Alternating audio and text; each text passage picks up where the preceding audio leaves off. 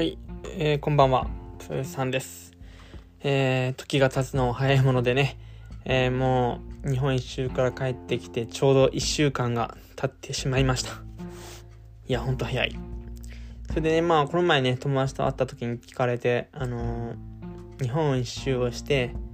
なんか変わったことあるみたいな。まあね、ぶっちゃけね、変わったこと特にないなとは思うんだけど、まあいろいろ考えてみたっていうところでは、まあ、旅してる時は例えばなんか自分の肌とか眉毛がボーボーとかひげがボーボーとか、ね、髪型ボサボサとかで全然ね4日とか風呂入らなくても全然平気だったしそういう見た目の部分とか、ね、普段の生活だったら当たり前のことが別に当たり前じゃないんだなみたいな。別にしなくてもいいじゃんっていうのがあって、ね、ご飯も別にお腹いっぱい食べる必要なかったしちょっとでいいやっていう感じだったんですよね。だからそういうなんかそういう細かいとこが全然気になんなかったですね。旅してる時は別に雨に濡れたっていいやって感じ。ね前だったら雨に濡れたらすげえ嫌な思いだったんですよ。あの、ね、服が雨に濡れるってなんか嫌だったんですよ。ああ洗濯しなきゃみたいな。でも別に雨に濡れたぐらいいいじゃんっていうね、うん、思ってたんですね。で、まあ旅中の生活も、まあ、夜が怖いっていうのもありますけど、まあ、10時には寝て朝5時に起きるような生活してましたね。そうですね。だから旅中は、例えば YouTube とか Netflix とかそういうの一切見てなかったし、音楽ぐらいですね。で、まあ、たまに本読んでましたけど、後半本全然読んでなかったな。前半本ばっかでしたね。あとは、あの、自分以外を気にするようになったっていう、その人間じゃなくて、例えば、アリとか、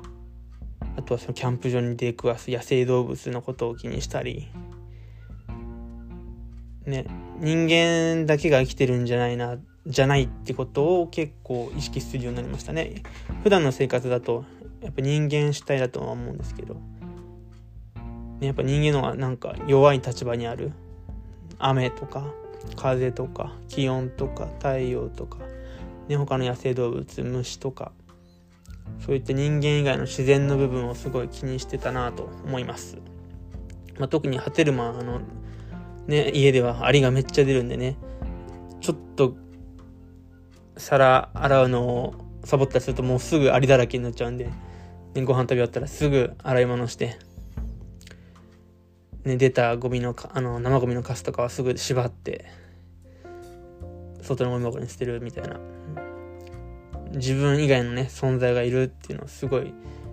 感じさせられてましたね。あとはねやっぱり一人で山奥のキャンプ場に泊まるというねあの極上の恐怖。あの恐怖はすごいなという、あの恐怖を味わえたことはすごいいい体験だったなと思います。もうほんとゲームの中の世界のような感じですね。すごい恐怖です。ね、夜、ね、おしっこしたくなってトイレ行くと、ほんとトイレとか超怖いんで、いや、ジェイソンとか出てきてもおかしくないし、で、ジェイソンが出てきたらもう、逃げることなく、もう、どうぞ殺してくれっていう感じですね。もう、そっから逃げる方が怖いみたいな。うん、むしろ山奥だから逃げる場所もないし、うん、人をもに殺してくれっていう感じの覚悟。いい体験だったなと思います。でもね、こうして日常生活に戻って、あまし日常じゃないかもしれませんけど、こういう普通の人間社会、ね、神奈川県川崎市の人間社会で1週間生きて、いや、結構元に戻ってきてる。まずね、やっぱご飯もいっぱいあれだけ食っちゃうし、ね、大して動いてないのに。で、ついついね、お酒の量も増えたし、タバコもね、タバコって言ってもまあ、プルームテックなんですけど、吸い始めちゃってます。ちょっとだけね。ね、あん旅中は別に吸いたいとも思わなかったものが吸いたいと思うようになってて。でまあもうね35のおっさんだから気にしてもしょうがないんだけどやっぱ肌とかなんか気にしてなかったのに、まあ、鏡をよく見るようになったからっていうのもあるんですけどで今回の旅でやっぱ結構日焼けをしたみたいでね目の周りとかすごいシミだらけになっててうわシミ多いなみたいな。ねひげぼひげ汚いなとか髪型ダセえなみたいな。床屋でね切ったからね。そういうなんか気にしなかったことがまた気にするようになってる。すごい。あ元に戻っちゃうんだっていうのが結構びっくりしましたね。うん。やっぱ夜はねお酒飲みながらネットフリックスとか本当に日常的なことを最近してるんですけど。でやっぱ寝る時間も12時過ぎたりで9時過ぎに起きたり朝。なんかすごい堕落。堕落っていうとまあ偏見というか別にこれがまあこっちの世界の普通だとは思うんですけど。えらく旅中とは生活スタイルがまたすごい変わってて。あとはねやっぱ駅の方とか夜歩いていくと人間がいっぱいいるんですけどなんだろう人間がいないのも恐怖ですけど人間がいるのも恐怖だなみたいな。やっぱ人が人を一番殺してるし人が人を一番ね暴力でいじめたりもするんで、まあ、そんな人なかなかいないとは思うんだけどやっぱ人間がね夜にいるっていうのはなんか怖いなって感じますね、うん、勝手にそう思ってるだけなんですけど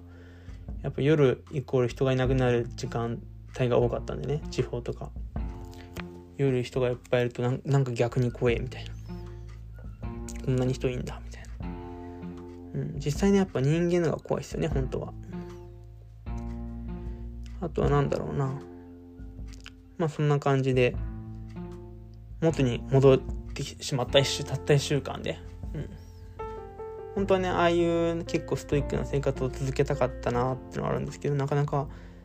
ぱ人間は環境に流されるというかやっぱこれがこっちの普通な普通な生活スタイルだと思うんですよ。でねなんかよくね「旅どうだった?」って聞かれてなんかねこう普通の生活をしてると結構記憶も薄れてきててうん楽しかったぐらいしか言えないんですよ。ね旅してすごい楽しかったなみたいな。実際旅して終わるとね日本一周をスクーターでやったわけですけどそこまですごいことをしたっていう感覚は一切なくてやっぱり日本ってちっちゃいんだなっていう感覚もあるあるわけですよ。だからそんな達成感もないないないですね、うん、だか旅楽しかったな。まあ機会があればまたしたいなみたいなのがすごいちょっと弱い感情があって。まあそんなもんなんですけど。でね今日まあ鶴見川鶴見川っていうのが神奈川にあるんですけど川崎市に鶴見川。鶴見川の土手をちょっと散歩してて。で遠くに山が見えて。ね、川があって。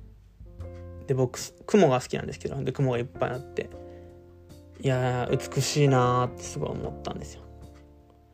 でも美しいなーって思思う反面僕がバイクで日本一周をしてみたきた見てきた景色と比べたらね100分の1にも満たないような景色。で僕が日本一周で見てきた景色はこの景色の100倍素晴らしいものを見てきたんだなっていう記憶が蘇ってきて。やっぱり僕がね日本一周をしてきて見てきたものっていうのは、ね、普通に同じ地域の会社に属して家に住んでまあたまには旅行とか行くと思うんですけどそれでは一生、一生見れない景色を見てきたんだなと思います。うん、本当に、本当に一生見ることのない景色を見ることができた。ね、すげえうまい飯とか、すげえいい人たちとかいっぱい出会ってきて、まあそれがね、1ヶ月に凝縮して食べて出会えてきたっていうのはすごいことなんだけど、やっぱうまい飯もいい人も、まあ、生きてれば結構出会えるとは思うんですよ。そこそこね。でも俺僕が見てきた素晴らしい景色もうあのね発狂してしまうほどの景色っていうのは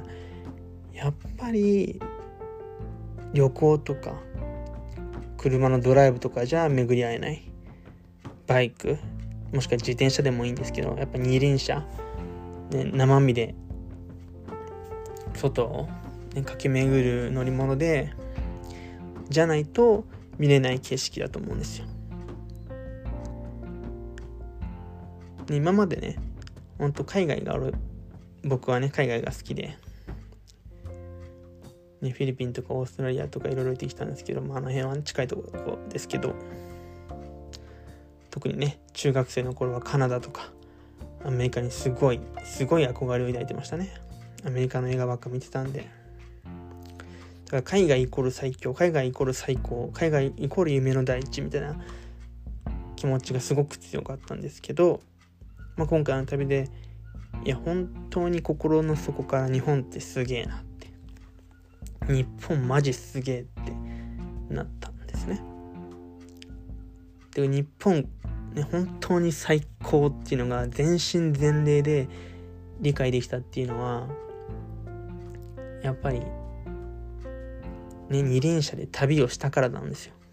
じゃないと分からなかった。で例えばね鹿児島と熊本が一番のお気に入りで必ずまた行きたいなとは思うんですけどね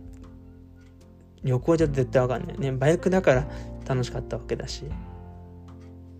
本当今回の日本一周をしたことによって日本の自分にとってのね一番のお気に入りの場所が分かったんですよね。じゃなきゃ一生分かんなかった。だからまあ本当にね機会がある人はね日本一周、まあ、じゃなくて何でもいいんですけど日本をね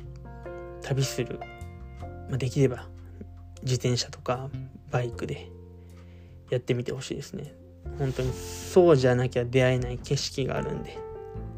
それは本当に素晴らしい。本気で生まれてよかったなって思えるぐらいの衝撃的な景色体験ができるできますね。はい。そんな感じです。でね、えー、まあ2月今11月10日なんですけども2020年のまあ、来年の2月1日まで GoTo キャンペーンがあるんで旅行でもしようかなといろいろ考えたんですけどいや沖縄とか北海道とか飛行機で行ってもつまんねえなと思ったんですよ。で大阪に会えなかった友達がいるんでで新幹線で行こうかなとかも考えたんですけどまあ確かにね2万円ぐらいホテル代込みで3泊4日とかしても損害なんですけどいや安いんですけどいやつまんねえなみたいな。別に他にしたいことがない。その友達と会ってたこ焼きそのね友達おすすめのたこ焼き屋さん行きたいなってなるんですけど。いやどう考えてもつまんねえなと思って。やめました。うんまあ友達と行ったら楽しいかもしれないですけど。USJ とか、まあ、どうせ予定合わないし。まあ仮に予定合わせたとしてもね結局発狂するほどの楽しさではないのは明白ですよね。うんまあ、恋人とだったら沖縄とか北海道とか飛行機で行きたいなと思うんですけど、